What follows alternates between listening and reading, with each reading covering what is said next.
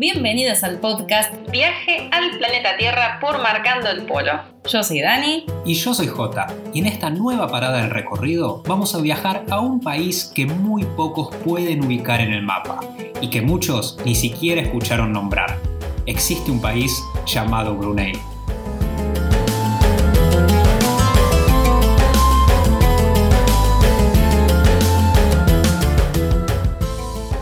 Introducción le damos la bienvenida a la comunidad marcopólica a nada más ni nada menos que a Negara Brunei Darussalam. ¡Bravo, Negara! Para Negara Brunei, estamos haciendo matete y recién empezamos, pero vamos a hacerlo bien claro, como saben que nos gusta hacer. La idea es que entiendan un poquito más qué es lo que hay en esa parte del mundo, en el sudeste asiático. Es un país muy poco conocido, muy chiquito, pero poderoso. Poderoso el chiquitín. Entonces, ¿por qué tanto nombre? ¿Para hacerse parecer más grande? ¿será? No, bueno, es el nombre corto como lo conocemos, quienes lo conocen, quienes lo escucharon nombrar alguna vez, es Brunei.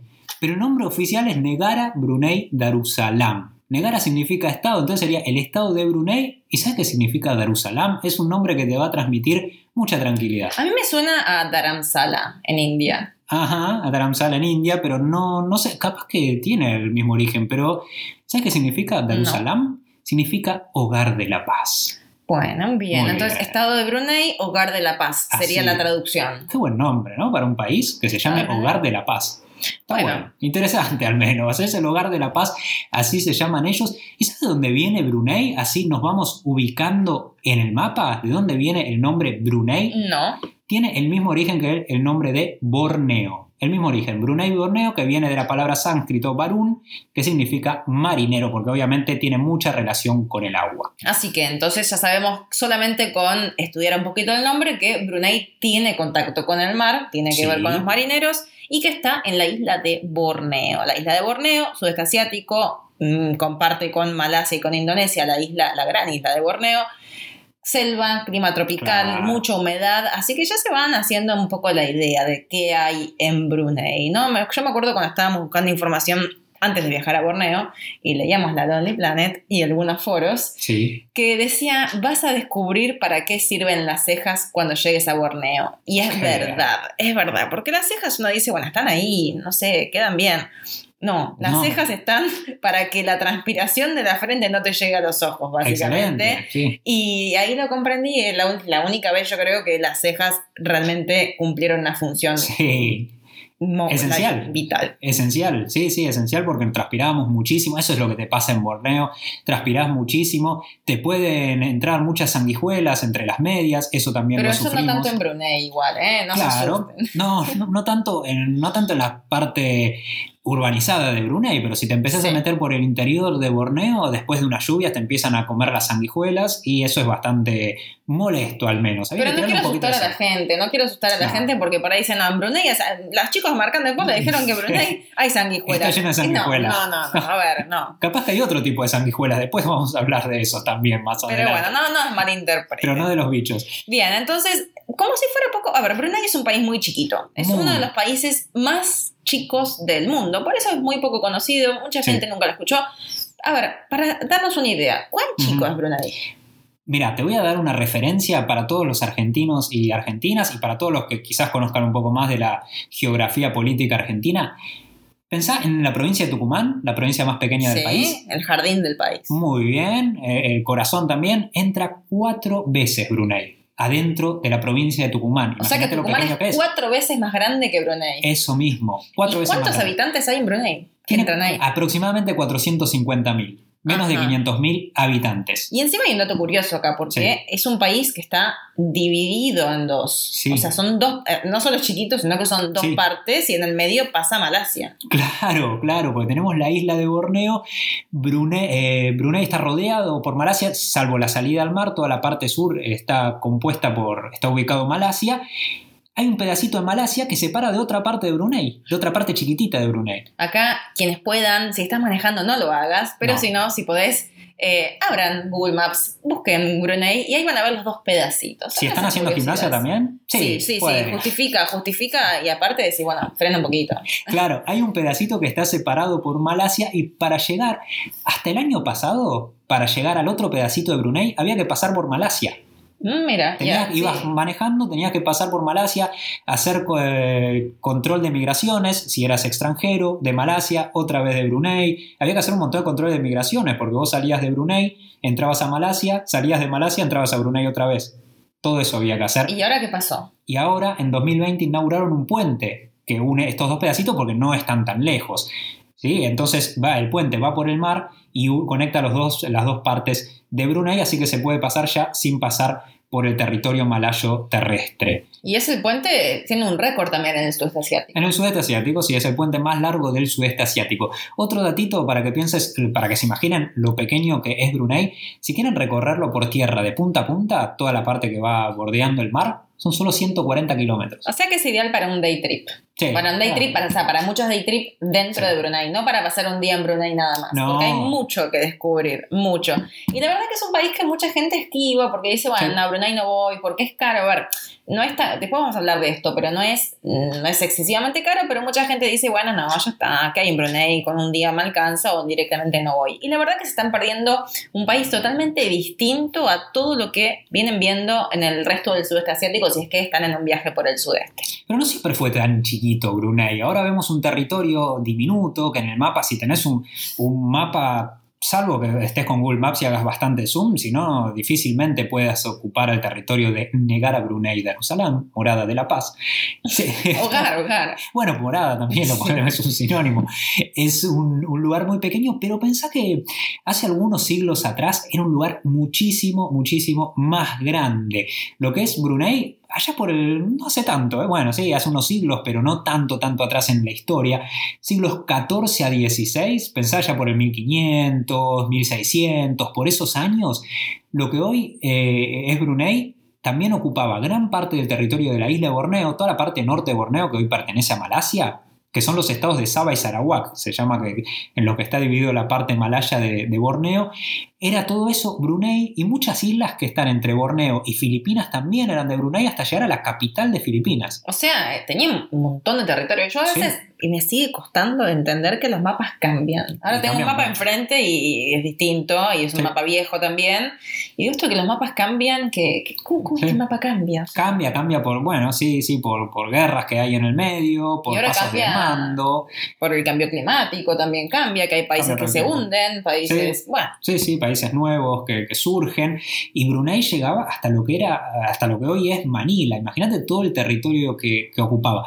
Pero de a poco empezó el declive de Brunei. En gran parte porque fue dándole territorios, cediéndole territorios a distintas potencias occidentales. Cediéndole o bueno, Sí, un dándoles um, arreglito. Claro, recompensa de por algunas ayudines y por distintas cosas. ¿Sabes quiénes estuvieron en Brunei? Aunque, sí, al menos no, no es una historia demasiado conocida. Algunos que también estuvieron en Filipinas. Y si es Filipinas, yo digo que son los españoles. Los españoles estuvieron solamente 72 días. Pero en ya que no queda nada, no, No queda nada, nada, nada, no hay rastros. ¿Y por qué se quedaron tan poquito tiempo? Tuvieron 72 días en 1578 porque ocuparon, la, la intención era quedarse más tiempo, obviamente, en la isla de Borneo y expandir su territorio, pero parece que las enfermedades les, les hicieron pensar que no era un buen lugar para quedarse. ¿Viste? Te dije de la sanguijuela. Bueno. Quizás estaba ahí a propósito. Claro, dijeron, mejor salgamos de acá, esto de Brunei, de la isla de Borneo no me convence para nada. Y así es que 72 días solamente duraron los españoles. Pero hubo otra potencia occidental que estuvo muchísimo más tiempo y que marcó fuertemente la historia moderna de- del sultanato de Brunei, que después vamos a decir también sobre este título honorífico, que fueron los ingleses.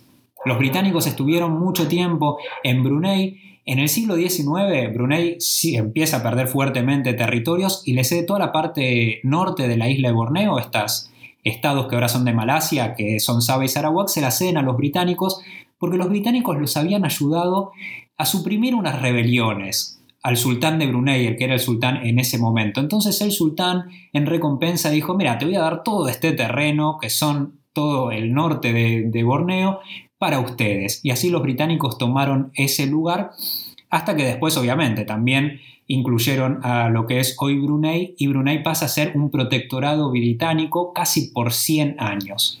Casi 100 años fue parte de, de un protectorado británico, Brunei, con distintas idas y vueltas, porque también estuvieron los japoneses algunos años durante la Segunda Guerra Mundial, hasta 1984 cuando tenemos la independencia de Brunei y se forma el Estado independiente que soy.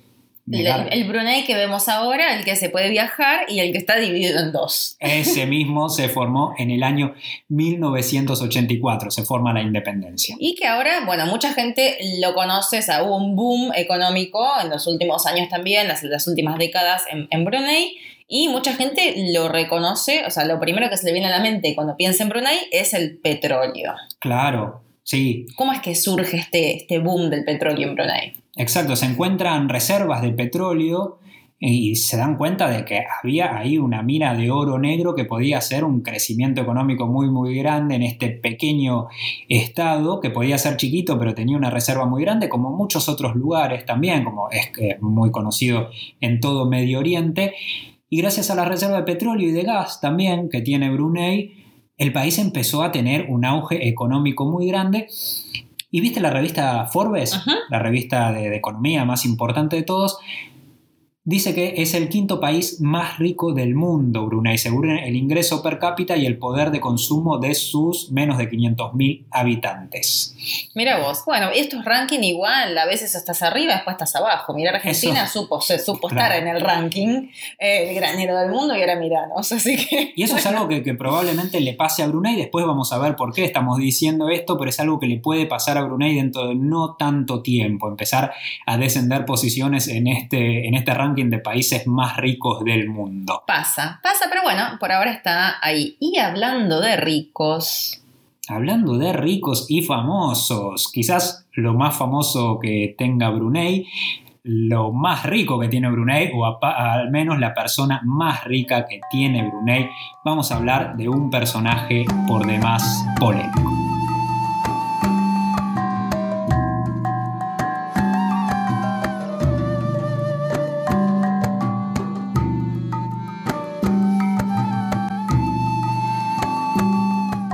Majestad Sultán Haji Hassan al-Bolkiah Muisadin Wadullah ibn al-Marhum Sultán Haji Omar Ali Saifuddin Saadul Hari Waidian Sultán y Yang Di Pertuan de Brunei Darussalam. Ay, bueno, que ese, no, no, sé de, a quién te estás refiriendo. ¿Qué pasó? ¿Qué es todo? Es, que esto es esta introducción que me hiciste? Su nombre. ¿El nombre de quién? del sultán. ah, ese es el nombre del sultán. ¿Cuánto título? Y bueno, hay gente que, que se siente chiquita y tiene que agrandarse un poco con el nombre. ¿Viste cuando a veces decimos ¿para qué nos ponen dos nombres si vamos a usar uno solo? O si te van a decir países J. que tienen tres, ¿viste? Claro. Es común sí. que haya tres nombres. Acá hay gente que tiene tres nombres. Sí, pero no es tan común. No. Y ahora ya ni siquiera casi que eligen segundo nombre, No, ¿viste? Que ya es sí. un nombre y doble apellido que me parece genial. Claro, y doble apellido, pero bueno, el sultán se despachó con todo esto. No son todos nombres, a No. ver, hay muchas cosas, muchos títulos. ¿Querés que lo expliquemos? Dale, ¿De qué se trata explícame, esto? ¿Por qué Yo alguien... ya lo dije, así que ahora Claro. ¿por qué alguien llega a tener este nombre? Estamos hablando del sultán de Brunei, más conocido como Bolkiah, pero tiene todo este nombre porque vamos a, a explicar los títulos. Su Majestad, bueno, ya, ya sabemos, por, por ser el líder supremo de Brunei, Sultán Haji. Haji significa el que hizo la peregrinación a Meca, la ciudad sagrada para los musulmanes. Todo el que haga una peregrinación a esta ciudad sagrada que está en Arabia Saudita recibe el título honorífico de Haji. Y recordemos que este es uno de los cinco pilares del Islam. De los cinco pilares del Islam, exactamente. Hassan al-Bolkiah Muisaddin Waduluha es su nombre. O sea, ese, es el es el- nombre, ese es el nombre. como decían Juan Manuel en el Claro, caso. claro. Sería. Nombre y apellido. Ese, ese es el nombre. Ibni significa hijo de. Eso se usa mucho en Asia, ¿viste? El- Claro. El, hijo de. Nombre, claro, y el hijo de. Al-Marhum significa de el fallecido. Claro. Porque si- una ¿Y vez pero que. cuando nació? Claro, no, esto se tenía. lo va agregando. Claro, esto se lo agregó después al marhum. Antes no era al marhum. Una vez que falleció su padre, se le agrega al marhum. Claro, ah, si no sería hijo de antes de que falleciera, es el hijo Claro, de, de- Al-Marhum, que es el. No, ese es el, perdón, el fallecido, sino el nombre. después. Claro. Y ahora viene el nombre de su padre. Que también, Que tampoco también se quedaba corto el nombre. Claro, porque también era un sultán, entonces Sultán Hachi, porque también fue a Meca, entonces es Hachi, su nombre, Omar Ali, Saifuddin, Saadul, Jair y Wadian. Y los últimos dos títulos, que son Sultán y Yang Di Pertuan de Brunei Darussalam. Yang Yang Di Di Per- Pertuan, que es líder supremo, ¿no? Eso mismo. Bien. Es sultán y es Yang Di Pertuan. No solo es sultán, sino que es el líder supremo y que Yang quede Di claro. Pertuan me re gusta como nombre artístico igual. Yang Di Pertuan. Tira, a mí me da estili coafer. Sí, o, algo de, Estilista. de- Algo estético, sí, Sí. como diseñador eh, de ropa, algo así. Yang Di Pertuan. Bueno, me gustó. Sí. Yang Di Pertuan me gusta como. Pero no, no me gusta porque tiene que ver con el sultán de Brunei, que bueno, ya vamos a contar, porque es una monarquía absoluta, es una de las últimas del mundo, por suerte. Y, a ver, ¿cuál es la diferencia entre un sultán y un rey? Y debo confesar, porque esto también lo acabamos de buscar. Porque estábamos preparando el podcast y era. ¿Por qué? ¿Por qué sultán y por qué no rey?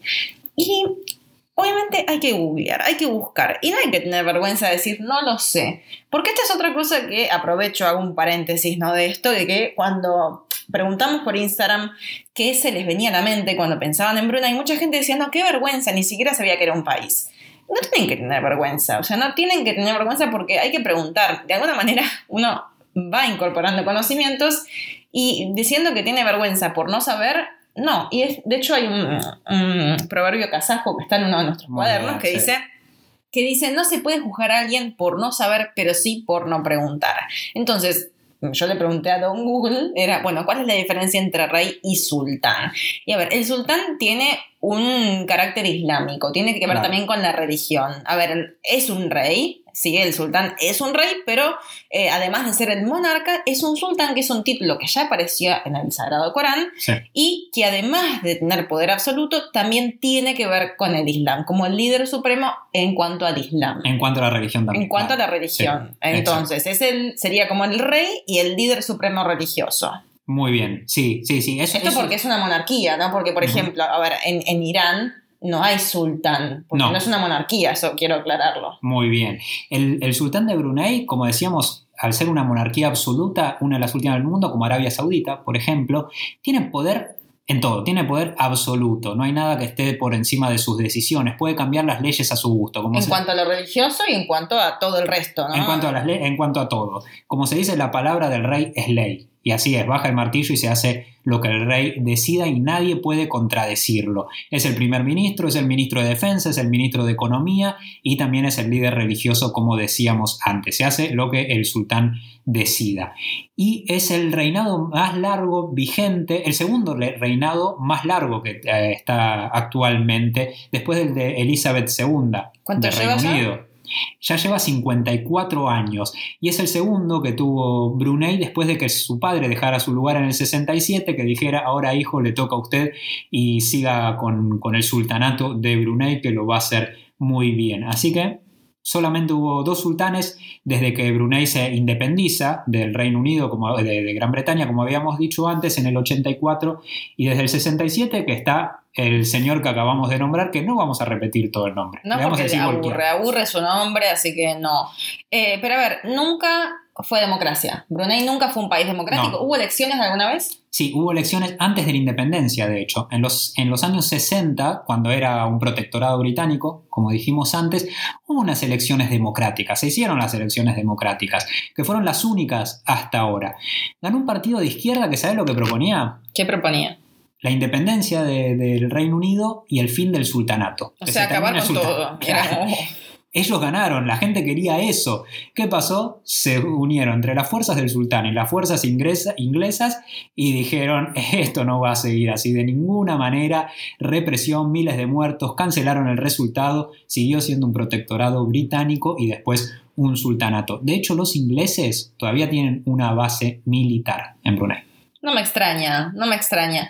Pero el sultán es famoso, muy famoso también por, más allá de tener mucho dinero, por algunos eh, dinero no tan Bien legal, claro. Y tiene, bueno, hemos ido al Museo de los Regalos del Rey. O sea, porque más allá de todo lo que se compra, la gente le regala cosas y tenía un regalo de Argentina. De Menem. Tenía, bueno, ¿Qué esperar, no? ¿Qué esperar un regalo de Menem?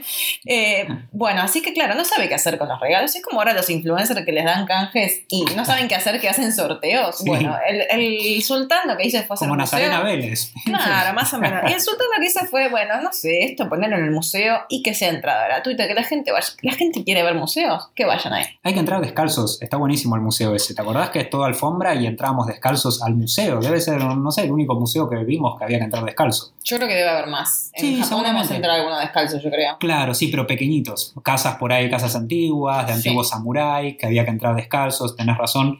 Pero un museo así de grande, de, esas dimensiones, es muy grande. El, museo se llama Royal Regalía, de los regalos reales. regalos del rey, eh, reales. Y también tiene la colección, bueno, no, no hay en este, ese museo es el museo de los regalos, los que no sabe dónde meter, o sea, no los que, imagínense que los que le gustan se los lleva a su, a su mansión. Sí, a su palacio. A su palacio, pero a los que no le gustan mucho, como el de Menem, los deja ahí. Sí, eh, un plato, creo. un plato, no, pero no un plato para comer no, Era un plato firmado, con, con alguna condecoración. Bueno, que no sirve de nada, pero es bueno. De, plata, de plata, creo que era. Sí. Ah, eh, porque era por el. Creo que era uno de los regalos que le habían hecho cuando el sultán cumple los 25 años, sus celebraciones de, plata.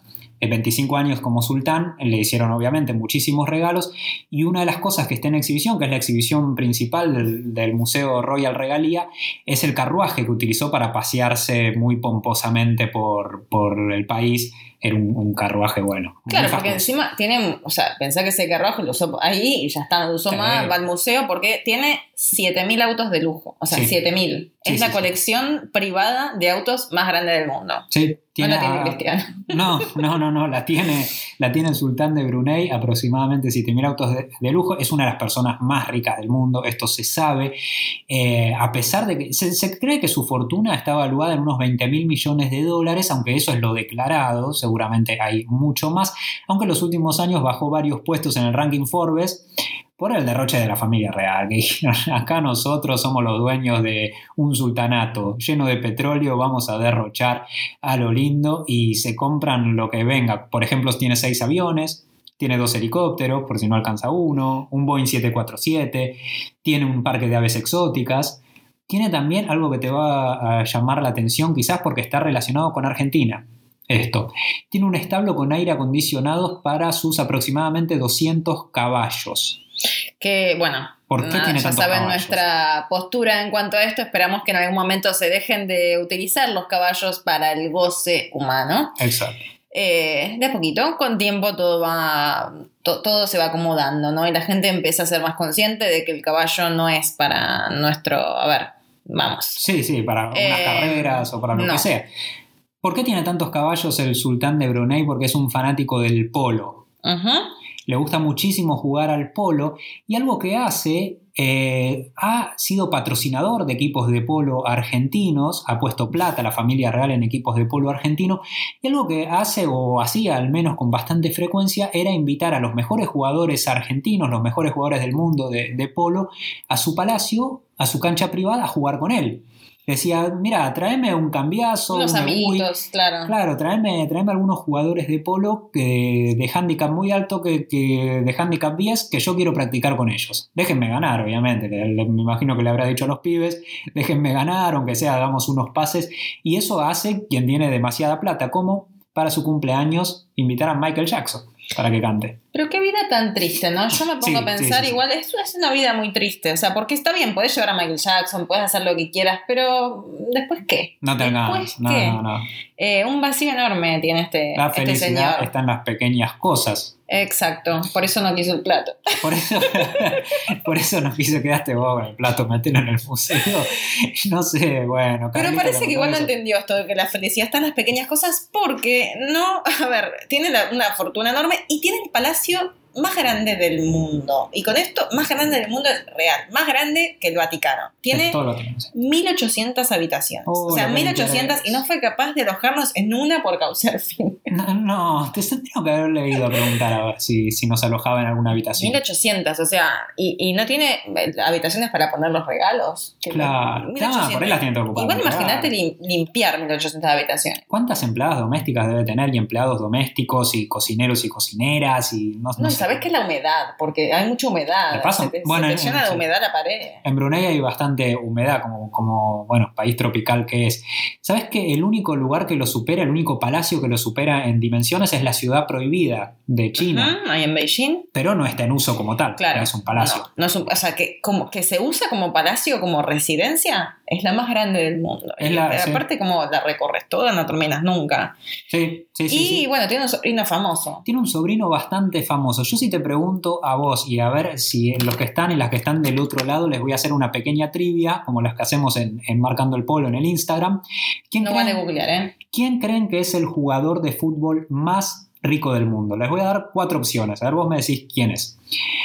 Cristiano Ronaldo, Lionel Messi, eh, Poroto Cubero o Faik Volkia. Y bueno, ya que estamos hablando de Brunei, yo creo que esta pregunta de trivia ya viene con un poquito de trampa y Faik Volkia. Faik Porque estamos hablando de Brunei, de que es muy rico y bueno, viene por ese lado, yo creo. Exacto, Faik Volkia es el sobrino del sultán de Brunei y es el futbolista más rico del mundo. Pero la plata no la hizo en el fútbol como Messi, como Claro, Cristiano, no, y bueno, no, por otro no. cubero, no, no, No, no, no, no no, hizo, hizo, hizo plata y Sí, creo sí, que está haciendo más como influencer que como Claro. jugador de Vélez. Faik Y bueno, todos Volkia- nos reinventamos. Sí, se reinventó la pandemia. Faik Volkia actualmente juega en la Liga de Portugal, es el capitán de la selección. Obviamente, ¿quién le va a discutir la capitanía al sobrino del, del sultán de Brunei? Además de todo esto que, estamos contando, de la plata bien o mala vida y el derroche de la familia real, algo que se hizo bastante conocido en los últimos años, lo, que salió a la luz, quizás lo único o lo, poquísimo que salió a la luz de, Brunei en las noticias, es la polémica decisión que tuvo el sultán de Brunei de a partir de 2014 implementar la ley Sharia.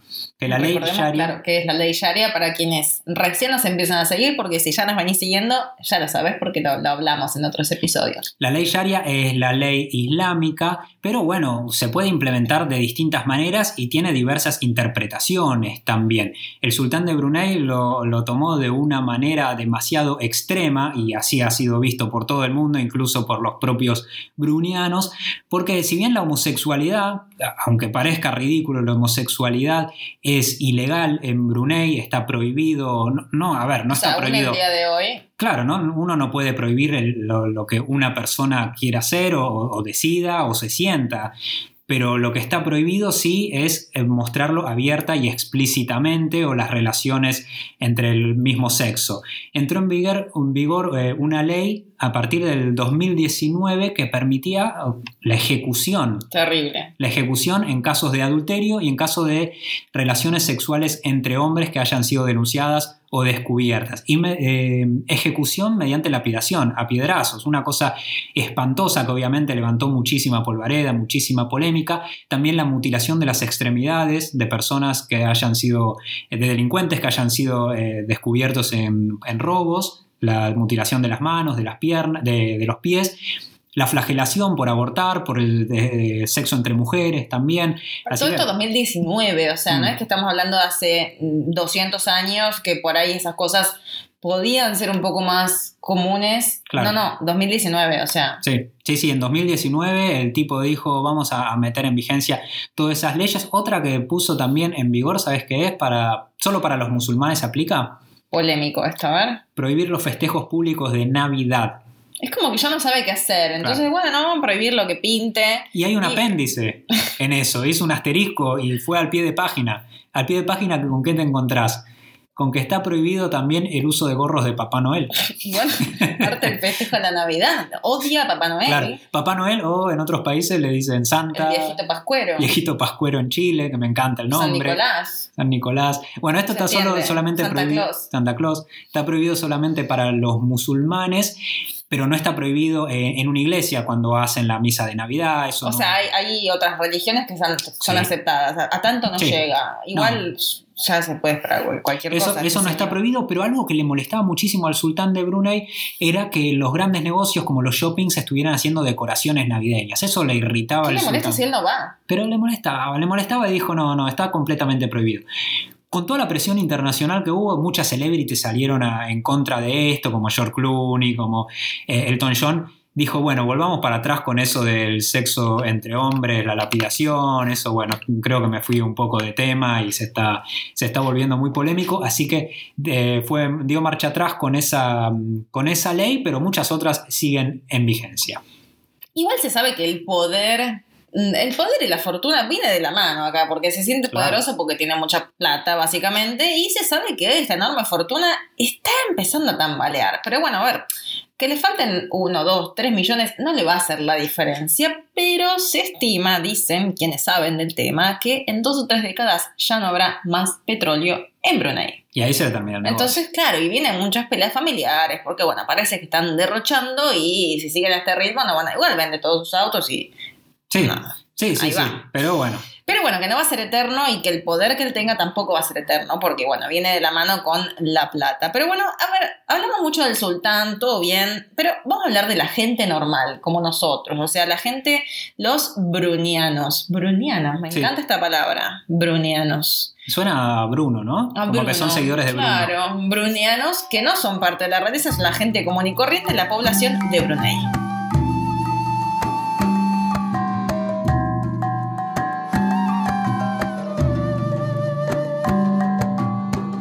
La población de Brunei. Nos encontramos, cuando llegamos a Brunei, si venimos viajando por Malasia, nos vamos a encontrar con que a simple vista, por rasgos físicos, no los podemos distinguir, porque la gran mayoría de la población de Brunei, un 80-85%, son de etnia malaya, que es obviamente la misma que está en Malasia. Y acá saben que, bueno, quienes hayan viajado por Asia, que esto es, muy común, ¿no? Decir, bueno, estoy en, en, otro país, pero son étnicamente malayos, pero no son malayos. A ver, no tienen nacionalidad malaya, son brunianos, pero son étnicamente malayos, pero también hay muchos, eh, mucha gran parte de la población que es étnicamente china. Como en Malasia también, cuando viajas por Malasia, que encontrás, eh, la mayoría son malayos, y en Singapur también, la mayoría son malayos, pero tenés muchos chinos también.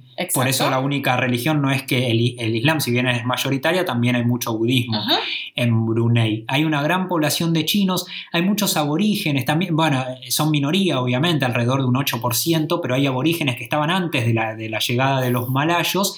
Hay indios, mano de obra principalmente para la construcción, pero hay indios. a San Brunei el, nivel, a ver, no quiero decir nivel de vida, calidad de vida, porque eso depende mucho de cada uno, ¿no? Pero los sueldos son bastante más altos que en el resto del sudeste asiático. Ni hablar, salvo sacando Singapur, claro son bastante altos. Y hay muchos ingleses y australianos también trabajando en, estas grandes empresas de extracciones de petróleo y de gas. Esto hace eh, que sea un país tan multicultural hace que la mayoría de la población hable inglés, aunque sea para manejarse. Uno viajando por Brunei no suele tener muchos problemas de comunicación, porque aparte también la educación es bilingüe. La educación en el colegio es completamente bilingüe desde, el primer grado. Es súper interesante estos contrastes que tiene Brunei, tanto con el resto del sudeste asiático como en Brunei mismo. Siendo un país tan chiquito que haya tantos contrastes también es como muy loco. Mucha gente también nos dijo esto del pueblo flotante, que fue lo que más nos hizo flipar a nosotros, porque es muy loco que esté entre todo ese lujo el pueblo flotante más grande del mundo. Y acá con flotante, eh, a ver, son las casas que no están flotando, pero sino que están construidas sobre palafitos. Sobre pilares, claro. no como en el delta, acá que ya están sobre las islas. No, no, acá están sobre los pilares que están en el agua. Claro, quienes estuvieron o quienes son de Chiloé en Chile, hay muchas casas de este estilo en Chile en Iquitos, en Perú también.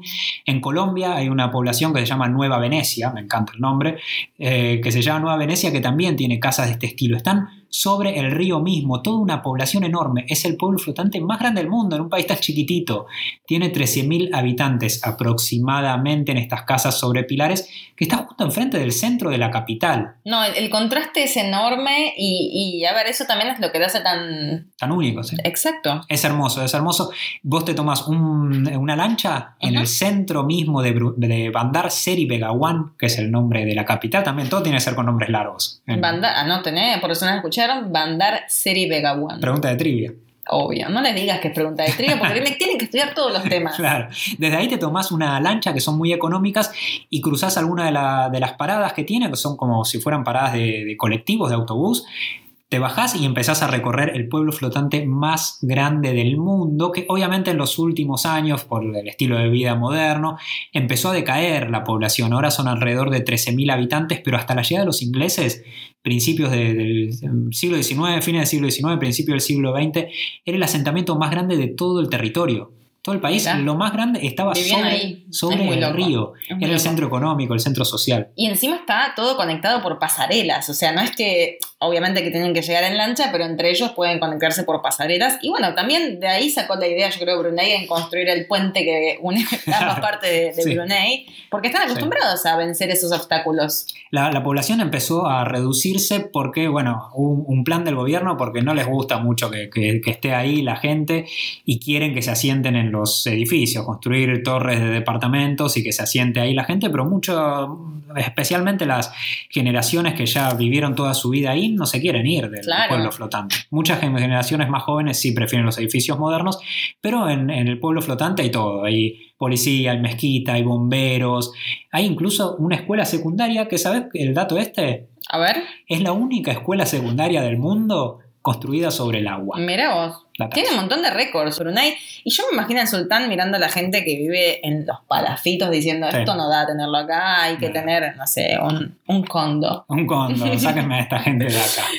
Siguiendo el siguiente, pasando al siguiente tema, vimos a ver quién vive en Brunei. Ya sabemos sobre el sultán, sabemos, sabemos sobre la gente, pero ¿en qué hablan? Dijiste que mucha gente habla inglés, pero ¿en qué hablan y cómo, escriben? ¿Se puede entender? O sea, ¿se puede leer? Porque esto es algo que quien no viaja por Asia no, no, no tiene por ahí tan familiarizado esto de que vas a un país y no puedes leer, porque es otro alfabeto, porque no se entiende nada. Entonces, eh, ¿se puede entender la escritura como en Malasia o no? Sí, se puede bueno, como en Malasia con el malayo, ¿no? No, no con el chino. Claro, como, en Malasia, porque el alfabeto que usan es el alfabeto latino, el mismo que utilizamos nosotros, como se utiliza en Indonesia y en Malasia, pero también es oficial el alfabeto Yawi. Yawi. Yawi, que es el mismo que el alfabeto árabe, salvo que le agregaron seis letras más para hacer los sonidos que tiene propios el malayo y que no tiene el árabe. Por eso, claro, cuando uno llega a Brunei hay muchísimos carteles en árabe. Sí. Que en realidad es este alfabeto yawi. El alfabeto árabe, el alfabeto yawi que, que se toma del árabe, era el que se utilizaba hasta el siglo XX. Mira. Pensá que hasta, hace, hasta ayer nomás se utilizaba el alfabeto árabe. Después cuando empieza el proceso de colonización occidental con los británicos, los holandeses en Indonesia, los portugueses que también estuvieron en, Indonesia, bueno, todo, todo el proceso de colonización occidental cambian al alfabeto latino y el Yahweh quedó solamente para la enseñanza religiosa. Claro, porque no olvidemos que el Sagrado Corán está escrito en árabe, que hay traducciones que son interpretaciones, pero hay que leerlo en árabe. Entonces, claro, el poder entender y el alfabeto, poder leer árabe, les permite poder leer el Corán de la forma correcta, ¿no? Que no haya ningún lost in translation. Y hablando de lost in translation, ¿cómo es viajar a Brunei Darussalam.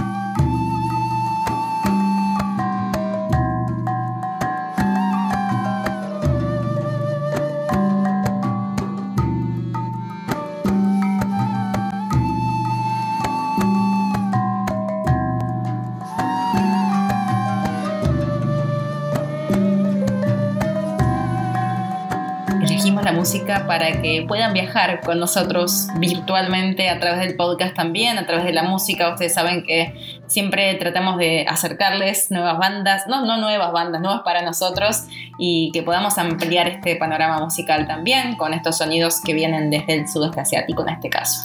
Esta música que venimos escuchando es una orquesta de Gulintangan. ¿La escuchaste alguna vez? Me encantó, Gulintangan. Gulintangan es típico de la isla de Borneo, de Indonesia, de Filipinas también.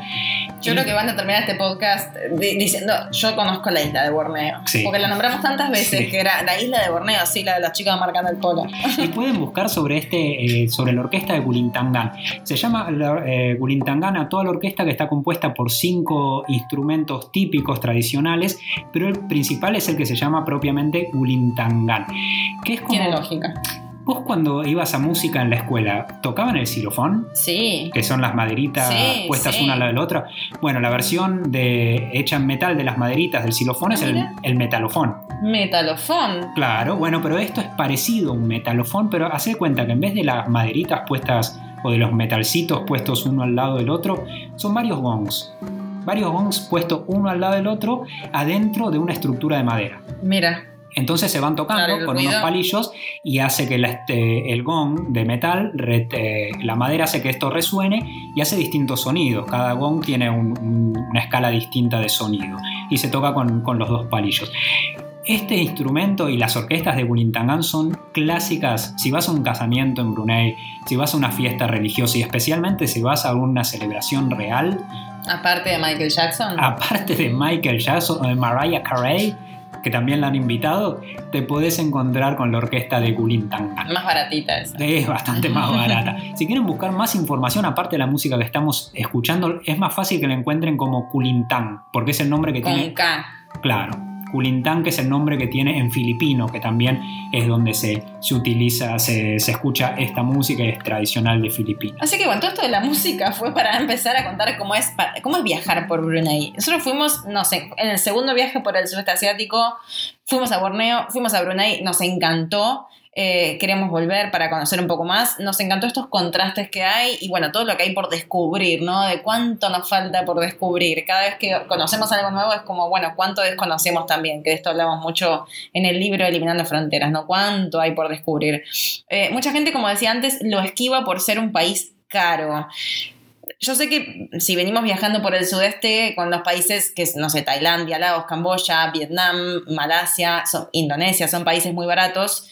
Y eh, Brunei por ahí desconfigura un poquito el presupuesto, pero no es, a ver, no es ni cerca de lo que cuesta viajar por Europa. No, es más o menos claro. al nivel Singapur. Sí, si estuvieron en Singapur es más o menos, porque de hecho el Brunei dólar, que es la moneda de Brunei, tiene el mismo valor que el Singapur dólar, están atados, que es aproximadamente un dólar coma 33. Es un poco más eh, económico.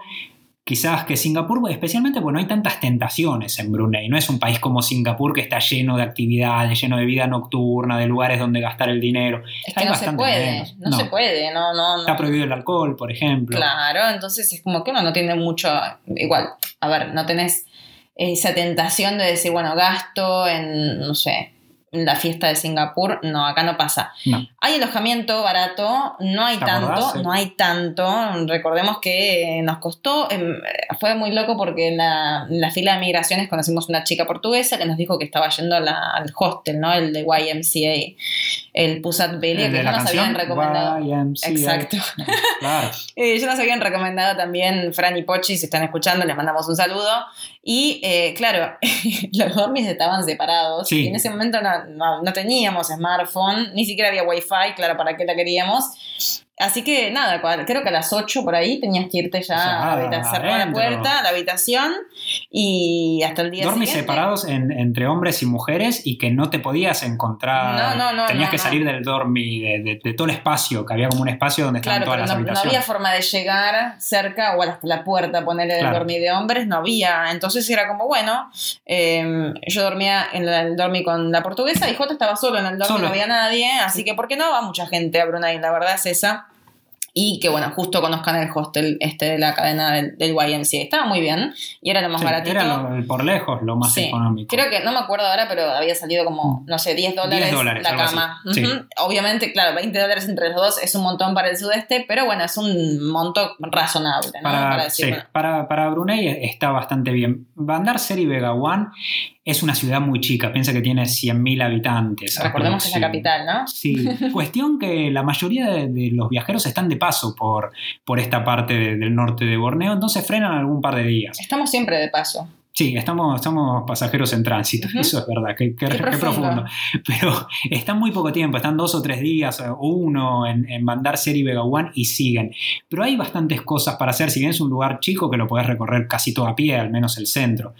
Como dijimos, el pueblo flotante es hermoso para conocerlo, para bajarse en una estación y caminar por las pasarelas. Tienen la mezquita, yo creo que mm, me animaría a decir, si no es la más linda que vi, una de las más lindas que vi, especialmente al atardecer. No, no, ¿Cómo que acá no? que te- mm, no. No. Al atardecer, no sé, hay muchas de Estambul que son mucho más bellas. Sí, pero la y, y mezquita... de Irán. Pero la mezquita Omar Ali Saifuddin Es una preciosura con... Es muy linda, pero no sé, Con la no me atrevería a decir dorada. que es la más linda que vimos. No, no sé si la más, pero una de las más, con la cúpula dorada que se refleja en ese espejo de agua, al atardecer, todo tranquilo. En, en- es, es un... Y acá están todos googleando, mezquita de Brunei. Sí, búsquenla porque es hermosa. eh. A, a mí me encantó, es un lugar de reunión donde vas y está la gente hablando, las familias.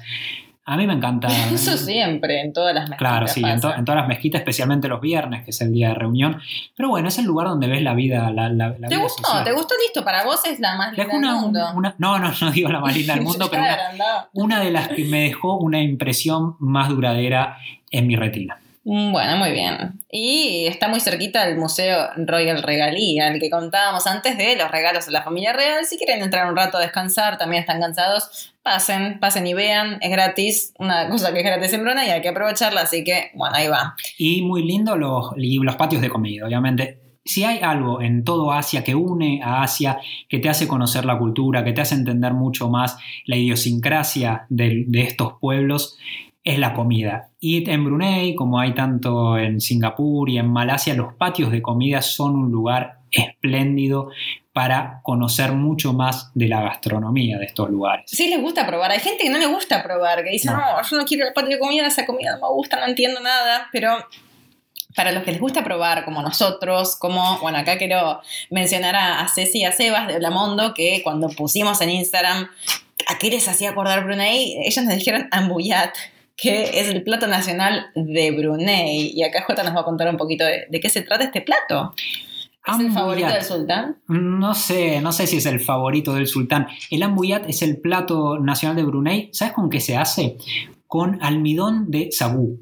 ¿Qué es el sagú? El sagú o sago es una palmera, se, se extrae eh, una especie de fécula. ¿Viste la fécula de tapioca? ¿Esa que se usa para el chipá? Más o Claro, menos? claro, sí, sí, Esa sí, no es de mandioca.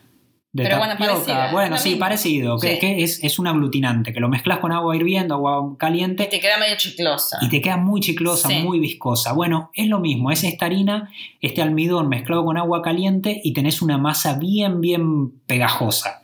Pero les gusta mucho esa Ese es el- consistencia en. Asia en general. No solamente Sí. en Japón, el mochi es muy parecido, o sea, esa harina de arroz glutinoso. Claro, bueno, ese es el ambuyat. ¿Y qué, qué O hacemos sea, con es esto? el no? almidón es como una bola, ¿sería? No, es, una masa. es, una, es una masa, Pero claro, es ¿Cómo una la masa. cocinan? Con agua hirviendo y les está. queda este, este coso, esta, esta masa viscosa pegajosa. Esto se agarra, vos agarras unos palitos. Viste que hay mucha gente que para comer con los palitos, con los Pal- Palitos chopsticks, tipo chinos para comer. claro, para comer tienen muchos problemas, pues se les separan, se le cruzan, no, no pueden agarrar la comida. Sí. Bueno, en Brunei, para comer esta comida, usan unos palitos que ya están unidos. Son dos palitos Exacto, pegados. como los para que son para niñas. Claro, como los palitos para principiantes. Eso lo clavan en la masa gelatinosa esa y empiezan a enroscar y sacan un pedacito de la masa viscosa esta. Ah. Y eso lo mojan en salsa. Bueno, en una salsa y picante, hay distintos feo. tipos de salsa. A mí la consistencia no me copa mucho. pero bueno, no, no. No, no, depende. Es, es bastante neutro el sabor, pero lo mojas en la salsa y es el sabor de la salsa. Pero bueno, es un, es un sabor raro. La de Ambuyat no fue la única respuesta que tuvimos cuando preguntamos sobre lo primero que se viene a la mente cuando escuchan la palabra Brunei. La comunidad marcopólica en Instagram, arroba marcando el polo, respondió muchísimas cosas, como por ejemplo Brownie, Brownie, Brownie que me encantó, pero para mí la, la mortal porque fue. suena como Brunei, Brownie. ¿no? Claro, claro, se entiende. si no, otra que fue gusto de helado. Gusto de helado, no sé, no, no se me ocurre ninguno parecido. al No, menos al- acá. Claro, al menos acá en Argentina. No sé si alguien nos está escuchando y en su país tiene algún gusto de helado que suene parecido a Brownie o que tenga a Brownie, a Brunei o que tenga algo que ver, nos podrá explicar más de qué se trata eso. También monarquía árabe, por Mucho, ejemplo. se repitió mucho el tema árabe. Claro, claro. Bueno, esto puede dar a confusión porque cuando hablamos de petróleo, cuando hablamos de sultanes, nos suena árabes, pero como vimos, los brunianos no son árabes. Sí, son, sí hay un sultán, sí hay petróleo, pero no son árabes. Y si son musul- mayoría musulmana. Claro, y sí son de Qué mayoría. matete. Está bien, parecido. Sultán, se habló mucho del sultán, obviamente. Y hay uno que me encantó. Esta me encantó, que dice que me costó ubicarlo en el jueguito de geografía en la encarta para niños. Y yo rejugaba. Me Yo- encantaba. Y el de las banderas. Yo no tenía computadora. Pero jugabas el del Atlas. Sí, claro, lo, lo mío era más, eh, sí, era más, analógico. Más analógico, yo agarraba el Atlas y jugaba. Tenemos, tendría, yo tengo el Encarta 98 en algún lado, tenemos que conseguir una compu con CD y, y ver cómo era ese juego, ¿no? Porque Claro. creo que es, es necesario viajar al pasado y, y jugar a ese jueguito, bueno, que solo lo escucharon de nombre. Sí, Kevin de Brunei, que no sé quién es. Kevin de, es claro, jugador del Manchester City, hay un jugador que se llama Kevin de Bruyne, entonces le suena Kevin de, de Brunei. Vecino de Nepal, nos dijo alguien, creo que ahí, Se están confundiendo Claro. con otro que tiene nombre parecido, que es Bután. que es Bután, sí, pero, pero bueno, más o menos. Alguien dijo, Agostina Mayer dijo, ¿es el mismo país en el que hay una estatua del presidente bañada en oro? Bueno, podría, no sería tan Banana. claro. Dice banana. Dice banana, pero Pero bueno. puede ser del presidente Banana. Claro, podría ser, porque la respuesta dice banana, no dice, yo supongo que es bañada.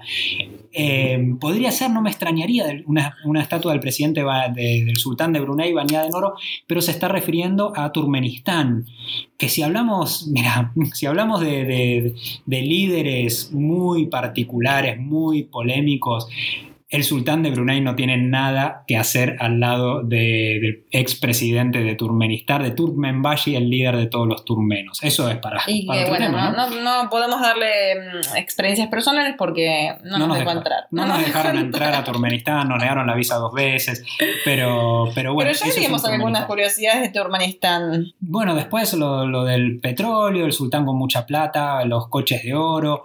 Esas fueron la mayoría de, de las respuestas que tuvimos, pero como dijimos, la mayoría eran no sé dónde queda, nunca lo había escuchado nombrar y esperamos que con este podcast haya, hayamos al menos acercado un poquito a Brunei. Esa es la idea. Y así es como llegamos al final de este viaje por Brunei, al final de este episodio del viaje a Planeta Tierra. Si quieren nos seguimos en Instagram, como siempre nos encuentran como arroba marcando el polo. Ahí estamos del otro lado para cualquier comentario, para cualquier sugerencia, para cualquier historia que nos quieran contar. Muchas gracias por acompañarnos hasta Brunei y nos vemos en la próxima parada de este viaje al planeta Tierra.